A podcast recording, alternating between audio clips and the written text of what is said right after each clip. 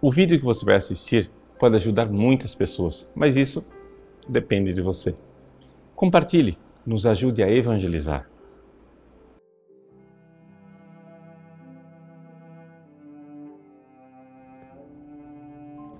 Em nome do Pai, do Filho e do Espírito Santo. Amém.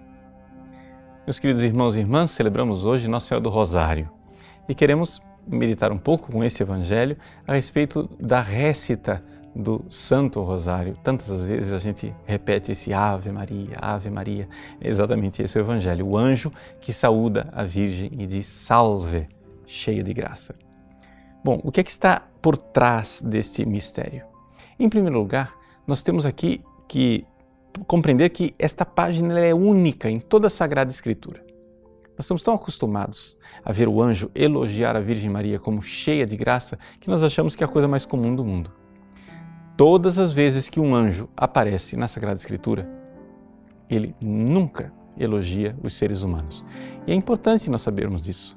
Ou seja, os anjos, eles aparecem e sempre dizem: "Não temas, não tenhas medo", etc. E chamam a atenção da pessoa, mas eles não elogiam a pessoa. Gabriel vem aqui e de repente, olhando para aquela mulher, diz: "Cheia de graça, que haritomene" agraciada.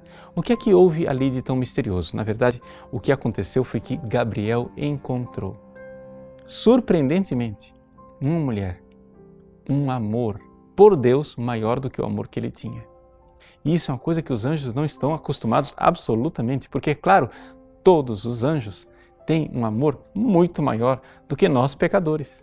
Eles amam a Deus e amam de todo o coração, mas o amor de Maria por Deus era um amor tão grande que o anjo, quase que surpreso, a elogia e diz que haritomene, ou seja, ela está tão cheia desta graça, ela está transbordante da graça que é uma coisa espantosa. Nós dizermos isto é também uma arma espiritual. Por quê? Porque o próprio rosário é uma arma. O Santo Padre Pio de Pietrelcina chamava o rosário de arma. E a festa de Nossa Senhora do Rosário é um título de Nossa Senhora que está ligada à batalha é? dos cristãos contra os pagãos, portanto, uma arma, a arma do Rosário. Como é que ele pode ser uma arma? Contra o quê? Contra quem? Quem são os nossos inimigos? Bom, nós temos que nos lembrar o que diz São Paulo. Não é contra a carne e contra o sangue que nós lutamos, mas contra os espíritos malignos espalhados nos ares. Pois bem, a primeira coisa nós jogamos no rosto de Lúcifer e dos seus demônios a grandeza da humildade de Maria. Ou seja, como ela se tornou grande exatamente por ser humilde. Como é que ela conseguiu amar tanto a Deus e ter um amor enorme, incomensurável por Deus, exatamente se fazendo pequena. E aí, Gabriel diz a ela: o Senhor é contigo. O Senhor está contigo. Como Satanás deve ficar enfurecido ao ouvir isto? Porque Maria está com Deus. Ela vê Deus face a face. Lúcifer nunca, nunca verá o rosto de Deus. Lúcifer está afastado de Deus e nunca viu e nunca verá Deus como isso faz com que ele se roa de inveja. A arma espiritual que nós temos né, contra Lúcifer e contra os demônios é exatamente esta verdade do amor de Deus no coração da Virgem Maria.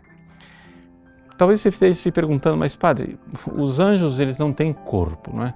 Então eu não posso ferir um demônio, eu não posso ferir Lúcifer com uma espada. Como é que eles se afastam? Como é que eles se sentem intimidados?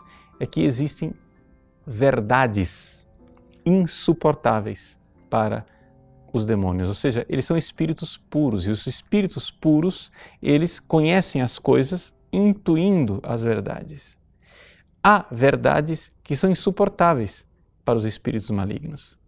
Todas as vezes que nós rezamos o texto, nós jogamos na cara dos espíritos malignos esta verdade a verdade de que o projeto de orgulho e soberba de Lúcifer foi fracasso e o projeto de humildade e amor de Maria foi esplendoroso, uma glória magnífica. Nós, ao rezarmos o rosário, pedimos a Nossa Senhora aquilo que é mais importante: a perseverança final e a salvação eterna. Quando nós dizemos a ela, rogai por nós pecadores agora, em nossas necessidades, mas principalmente na hora de nossa morte, em que finalmente esperamos em Deus, o demônio seja finalmente confundido e derrotado e poderemos um dia ver a glória de Deus no céu, junto com Nossa Senhora do Rosário, que roga por nós. Deus abençoe você. Em nome do Pai, do Filho e do Espírito Santo. Amém. Gostou do nosso conteúdo? Pois bem, o nosso site faz questão de ser um eco da doutrina católica, do magistério de sempre. Muitas pessoas escrevem para nós diariamente dizendo que mudaram de vida, dando seus testemunhos. Quem sabe uma dessas pessoas que está esperando para mudar de vida é um amigo seu. Nos ajude a compartilhar, nos ajude a evangelizar. Se você curtir a nossa página, compartilhar nas redes sociais, pessoas podem salvar as suas almas. Deus usa instrumentos tão simples para transformar os corações. Que Deus abençoe você.